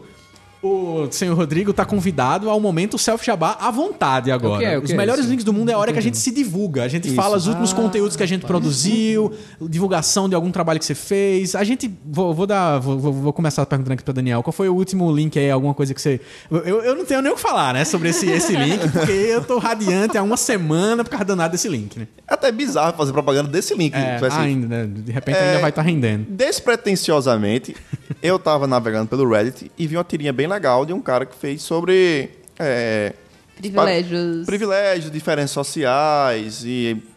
é, ressaltando aquele papo sobre igualdade de oportunidades. Meritocracia. Exatamente. Aí eu fiz, rapaz, que tirinha interessante, e vou traduzir e postar no, no Catavento. Aí eu traduzi no Photoshop pra manter os GIFs, as animações e tal. E postei. O negócio explodiu, velho. Milhões de sites compartilhando. todo mundo Explodiu ao ponto de hype nesse papo de homem. Update or Die. Update or die. compartilhar Brasil isso. Post. E aí, se aí. Eu compartilhei também. Olha, Olha aí. aí. Olha aí. tá vendo? Ele tá na dúvida se compartilhou do Catavento ou de Não, agora que eu vi o nome Catavento, foi que É. eu liguei o nome à pessoa. Rodrigo tá todo assim, viajando hoje. Ah, podcast E não aí, se você por acaso não viu, vale a pena, Vale a pena. conferir. Entra lá no Catavento, procure por De Bandeja. é o Vale a nome pena, do- vale a pena. Eu falei que eu tava radiante porque foi a audiência de uns quatro meses, seis meses de trabalho. a audiência média que a gente tinha, esse post rendeu, tipo, velho, tá, tá muito feliz porque realmente, assim, foi a um, comissão. pra quem, é, paga- vocês deviam pagar a comissão. Ah, Dona G. Ismael, qual é o seu link da semana? Eu tenho um link. Aê! Não fiz ainda, mas estou prometendo fazer daqui pra que quando vocês escutam esse Qual o recado que você tem para o ouvinte do podcast passado? Eu falei que ia fazer semana passada, mas não fiz. Mas note que eu ri, então você não deveria ter confiado em mim. Então fale sem rir agora. É, o Trilhas pra Cassete essa semana vai ter uma mixtape pra você se concentrar nos estudos, porque me pediram isso. Minha amiga falou: Gi, tô apresentando mestrado, tô terminando mestrado, preciso de músicas pra me concentrar e pra estudar. E eu falei: Ok, amiga. Vou Eu fazer. faria uma playlist de 90 minutos de puro silêncio. Não, isso não funciona Não comigo. funciona com Nunca certas funcionou pessoas, comigo. é, é fato. Mas e aí? Mas é isso, Quer dizer que tem, tem essa lista lá. Tem essa lista lá, Você certeza. acessando hoje, vá lá, quarta-feira, vá tá lá. saindo Se não tiver, você vai na minha casa e dá um tapa na minha cara com uma luva. Opa! Endereço no post. Doutor Rodrigo Mota. Se ela não fizer a lista, no, no Spotify tem uma lista de músicas pra estudar. Olha aí. Eu posso sério, baixar sério. offline essa Arrumou uma concorrência agora brutal. Música Você pra contra o Spotify. Música pra chegar em casa, tem tudo, tem tudo isso lá. Oh, não me Pô, cara, eu quebra. não, não- não lembro de nada assim agora não, pô. Segue, me segue aí no Twitter, Rodrigo Underline É Mota. Site É lá Rodrigo- onde você vai descobrir onde finalmente vai sair Chilo. Exato, é. Inclusive, inclusive o meu Twitter, ele é, ele é o lugar assim mais profissional dos meus posts assim. O Facebook, ele de vez em quando posto uma merda, foto, né, coisa da família e tal. família e tal. Mas no Twitter não, é extremamente profissional. Eu sempre posto a maioria das coisas em inglês, é onde eu faço contato com, com devs e a galera de fora e posto coisa de jogo, é sempre lá. Então, Rodrigo Underline Mota. É Mota com melhor. dois T's. Mota com dois T's, exato. Muito bem, muito bem. Meu link da semana. Eu esqueci qual é meu link da semana. Mas que coisa. Um dos links eu ainda vou moer Mad Max. Eu atualizei o meu filme preferido, que tava super desatualizado. Fiz videozinho novo lá falando sobre Mad, sobre Mad Max, cinema no carro. O meu último assunto sobre Mad Max. Acabei. Agora não tem mais o que falar. Já falei sobre a narrativa do jeito que, que eu não. gostei. A gente falou sobre a estética no podcast. Fui defender porque Mad Max tem roteiro sim. Qual é o roteiro? Porque é bom e porque é um absurdo dizer que não tem roteiro. Alguém disse que não tinha roteiro no Cara, Mad Max? não só não disse, Quê? como deu nota 7, nota Sério, 6. cara? É, cara. A- As pessoas têm a impressão de que porque não é o. Porque o- é uma aventura no. é, no- porque não, tem, diálogos elaborados, não tem Nossa, roteiro. É, sério? Um, é um absurdo. Então, peraí, eu quero usar o meu espaço Direito resposta. dizer, pra dizer que Mad Max. Eu, até fiz um post lá falando sobre isso. Tem nego mudando o roteiro de todo filme agora por causa do Mad Max. Exato. Filme, jogo e tudo. É um novo padrão, Patamar. assim, de produto de entretenimento. Isso. Que não, não quer ser aquela coisa cabeça, mas mesmo assim tem várias camadas ali. Se você Você fecha principalmente de world building, assim, o mundo é muito bem criado, você Uhum. começa a imaginar, pô, que, que maluquice é viver naquele, naquele Exatamente, lugar esse é o ali. meu ponto, principalmente. Como que o mundo é tão bem criado e você vai me dizer que não tem roteiro? É um absurdo você fazer essa separação. Você, você acha que existe um, um botão que você aperta, me cria um mundo, aí você desse mundo você cria o É roteiro. porque não- por roteiro, muita gente entende que é Trama. A viagem, trama. a Exatamente, viagem no é trama. deserto. Eles Trama não pensam em toda a contextualização de todos os personagens e etc e tal. Exato. é. Enfim, eu fiz um videozinho, meu filme preferido, defendendo isso aí. É, pra quem não segue, siga o meu filme triste preferido. Se inscreva no canal no que YouTube. foi? que foi? Eu, fiquei puto agora. Quem é que tá falando mal de Mad Max? Fé, fé na humanidade caindo assim de Rodrigo agora um pouquinho. Sem, sem Cara, condição, tem, pô. tem mesmo algumas pessoas. Eu discuti no Twitter com um blogueiro famosão aí, inclusive Pau de tecnologia. E ficou. Cardoso? Foi Cardoso? É, não, não. Cardoso. Eu, eu nem, eu nem sei se ele gostou do filme, eu acho que gostou, mas não foi, foi Cardoso, não. É um amigo de Cardoso. e, e aí tem algumas pessoas falando isso. Enfim, é uma pena. Mas O outros, endereço dela está aqui no meu post. É, tá no post aí. Outros, outros links sobre Mad Max. O George Miller diz que Mad Max só é bom pra ser visto em preto e branco. Isso é um negócio maluco. E o Nossa. cara fez um Nossa. trailer todo em preto e branco. Vale a pena ver. Eu acho que o filme é muito cinza. Preto e branco pra mim tem que ter contraste. Então faltou contraste, não deve ser preto e branco, não. verdade. Mas eu achei interessante ele dizer isso. É, ainda, enfim, moendo muito Mad Max. Mas por último, pra quem é empreendedor aí, tá afim de. tá precisando de umas energias aí, eu fiz um post no Catavento, cinco canções pra chutar o medo e começar seu sonho hoje. Porque tô nessa vibe, tô nessa fase de, de ter começado as minhas coisas e músicas que me ajudaram a ter um pouco mais de coragem ou determinação em relação Tu a se isso. demitiu, Me demiti, tudo se- me demiti, chutei tudo e tô, tô aqui trabalhando Fazendo nesse ambiente podcast, aqui, né? fazendo podcast agora. E não tô ganhando dinheiro, mas é, Mas é a vida, Detalhes. né? Mas é, é um detalhe mínimo. é a vida. É, Tô exata- casado, é mas- exatamente sobre não ganhar dinheiro que se faz. é, isso, é isso tudo, né? É exatamente sobre isso. Meus amigos, quais são os seus links aí preferidos? Quais são os seus pontos? A gente vai ler alguns comentários aqui. Eu queria começar agradecendo especificamente ao senhor Rafael, que é ouvinte antigo do podcast Vestar, mas ele fez o que mais gente deveria fazer, que é Falar no review no Twitter. iTunes.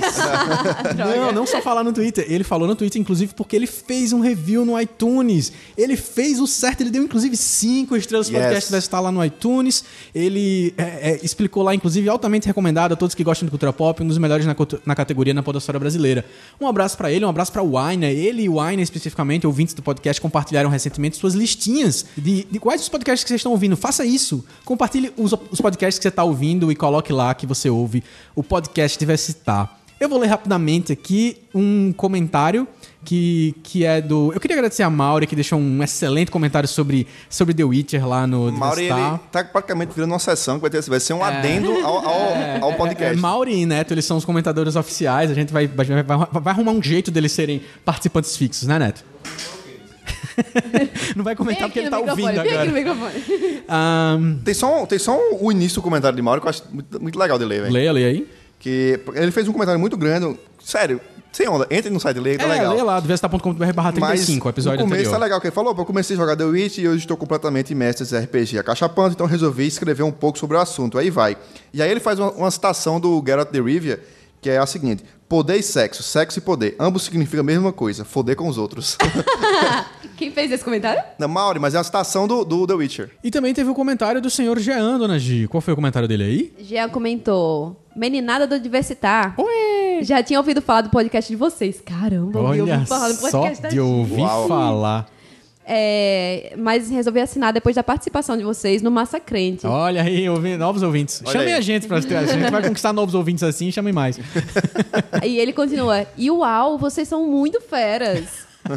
aquela gente, aquela gente de quem quer ser. a- De quem a gente quer ser amigo, sabe? Oh, fiquei Pode emocionado. ser amigo da gente, cara, de empresa Você de é nosso amigos. amigo, cara. Eu quero ter um milhão de amigos. É isso aí. Ok. Aí ele falou: e o programa de vocês é muito bom, de verdade. Considerem-me um novo fã. Só me senti um pouco solitário ao ver que ninguém do episódio conhece os outros jogos da série The Elder Scrolls. A série, eu conheci a série no jogo 3, Morrowind. E Morrowind. Morrowind. eu, eu virei o W aqui. Morrowind.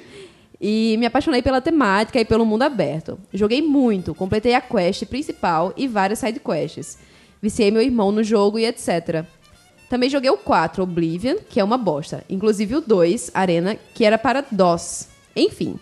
Parabéns pelo podcast de vocês. Em breve farei maratona. Abraços, Jean Cara, Correia. eu tô emocionado. Alguém disse que vai fazer uma E a maratona gente, um do amigo podcast. meu, deixa eu mencionar ele aqui, Léo. Ri- Léo Ribeiro. Ele fez uma maratona assim, podcast também. Ele Sério? começou a ouvir, ele mora em Minas Gerais. Caramba. E ele era daqui de uma pessoa, mas mudou pra lá um- uns anos. E ele, Gi, caramba, eu vi que tu tá com podcast e tal. O bicho se empolgou e, Léo, um beijo pra você. Caramba, emocionada. Ouviu vários podcasts da gente e tava adorando também ouvir no, no ônibus, no caminho pro trabalho, enfim. Muito bom, muito bom. Eu, olha só, eu queria dizer que ah, o comentário de Mauro foi muito legal mesmo. Ele fez um, praticamente um review, acesse lá e tudo mais, mas ele comentou um negocinho no final dizendo PS, senti falta de Dragon's Lair e Terry Pratchett no episódio. Terry Pratchett, bom, eu realmente não sei nada, não é uma coisa que eu não, conheço Isso aí, do deixa, universo. deixa eu me retratar com os ouvintes. Foi. Peço perdão pelo vacilo. eu até tinha pensado no Terry Pratchett, mas por algum motivo, na hora da gravação, eu esqueci completamente dele. Terry, Terry Pratchett, se você não conhece, é o seguinte: ele é o Douglas Adams da fantasia medieval. Aham.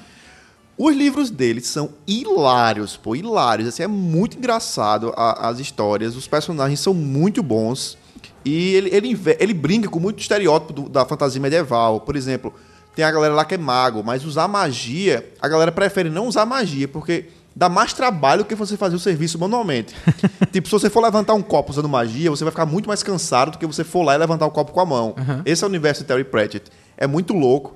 Aí tem a o personagem que é a Morte, que ela só escreve em caixa alta e negrito. É, velho, vale muito a pena você procurar, que inclusive tá, tá saindo uma edição nova aqui, tudo relançado. Pode ir atrás que se você curtir fantasia medieval, não vai se arrepender. Olha aí, e aí ele falou do Dragon's Lair também, aí eu queria dizer que na verdade foi realmente outro vacilo, porque foi esquecimento, porque eu joguei Dragon's Lair no iPad. Eu não cheguei a jogar Dragon's Lair no arcade, porque, tipo, na minha época não tinha mais Dragon's Lair no arcade, isso aí realmente é um fato. Agora, a experiência de jogar no iPad é muito louca. Bicho, é um jogo muito difícil, é muito trabalhoso, não sei se vocês conhecem. Dragon's Lair é um Não. jogo que você é, tem um, um- um personagem vivendo uma história, toda 2D, super bonita, um visual meio Disney. E aí, é, em cada situação, você tem que desviar pra direita, pra esquerda, pra cima ou pra baixo. E você só tem, eu acho que você só tem esse controle e mais um. É, ou seja, o, o direcionável, só que o direcionável não é direcionável tipo. é, você escolhe pra onde ir. Você só pode escolher realmente desviar pra cima e é na hora certa. Você tem que apertar pra cima na hora certa, pra baixo na hora certa e tudo mais. E vai repetindo. E aí é um jogo meio surreal. Ele é uma fantasia medieval surrealista, assim. Você vai, vai para um lugar e volta, e você repete, e os mundos vão se repetindo, enfim. É um clássico dos arcades. E que tem pra iPad, eu acho que custa uns entre 5 e 10 dólares, eu não sei exatamente. É carinho e tal, mas vale a pena porque foi uma boa.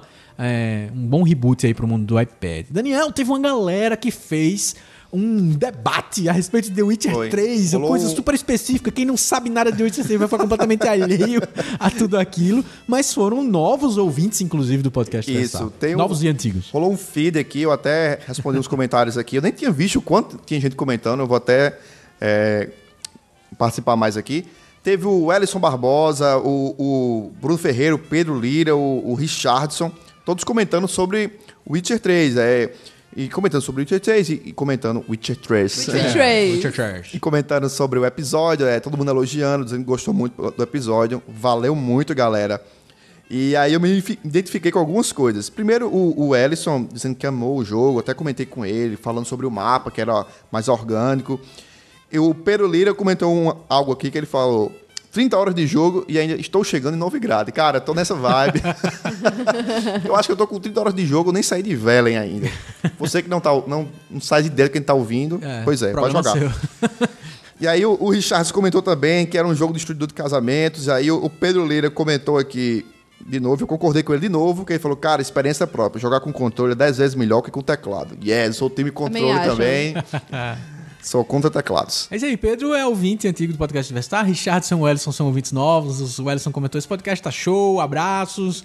É, o Richardson comentou: chocado por não acompanhar esses podcasts antes e tal. Richardson e o Ellison trabalharam comigo. É, Pedro é, estudou comigo no colégio, no ensino fundamental. É, e, enfim, colegas e ouvintes novos do podcast Vestar e estão fazendo o quê? Comentando, dando opinião em relação ao podcast. Yes. Tem que fazer isso também. Ah, mais algum recado, meus amigos? É, quando eu postei o link na minha timeline desse The Witcher, um amigo meu, Dorivan, Ele comentou: se não tiver fotos de vocês vestidos de idade média enquanto fazem o programa, não vale. Falei isso, falei isso imaginando tu vestida de Zelda. Pô, cara. Foi exatamente o trocadilho sobre fantasia medieval que Neto também fez quando fez seu comentário, porque ele tava achando que a gente ia falar sobre uma loja de venda de fantasias. Exatamente. É isso, meus amigos. Você tem que participar e tem que compartilhar e comentar e fazer todas essas coisinhas legais que são pra ajudar o Universitar a crescer. A gente, mais uma vez, quer agradecer a todo mundo pelo crescimento da nossa audiência, porque vocês estão compartilhando. E também gente que compartilhou tudo de uma vez só, tipo, divulgando. Olha, assim, você tem que conhecer o podcast Vestar, faça isso no Twitter. Teve gente que fez isso no Twitter semana passada, teve gente que fez isso no Facebook essa semana. Compartilhe, compartilhe, compartilhe participe, deixe sua opinião em investar.com.br barra 36, que é o link direto pra esse episódio que você tá ouvindo. Se você estiver ouvindo pelo iTunes, pelo feed, esse é o jeito de você participar acessando diversitar.com.br, meus amigos, a gente vai ficando por aqui. Eu queria agradecer muito ao senhor Rodrigo Mota por ter participado do podcast Vestar. Valeu! Valeu, galera. Foi muito massa. Valeu, Rodrigo. valeu. Acesse diversitar.com.br barra 36, deixe seu comentário, compartilhe e até a próxima. Beijo. Uh.